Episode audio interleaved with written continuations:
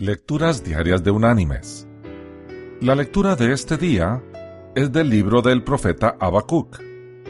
De allí vamos a leer del capítulo 3, los versículos del 17 al 19, que dice, Aunque la higuera no florezca, ni en las vides haya frutos, aunque mienta la obra de la oliva, y los labrados no me den ni para mantenerme, aunque las ovejas sean quitadas de la majada y no haya vacas en los corrales, con todo eso yo me alegraré en el Señor y me gozaré en el Dios de mi salvación.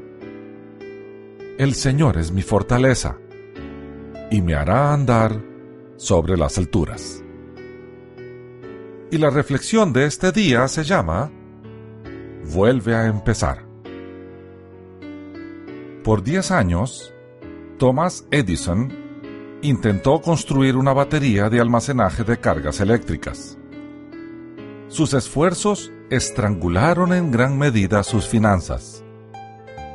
En diciembre de 1914, una combustión espontánea en su estudio casi lo llevó a la ruina. En minutos, todos los compuestos empacados para discos o cintas y otras sustancias inflamables ardieron en llamas. Aunque los departamentos de bomberos vinieron de ocho pueblos circundantes, el intenso calor y la poca presión de agua provocaron que fuera inútil extinguir las llamas. Todo quedó destruido. El daño excedía a los dos millones de dólares.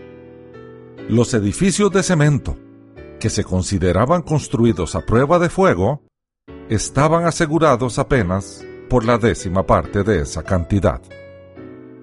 Charles, el hijo del inventor, buscó con desesperación a su padre, temeroso de que su espíritu resultara dañado.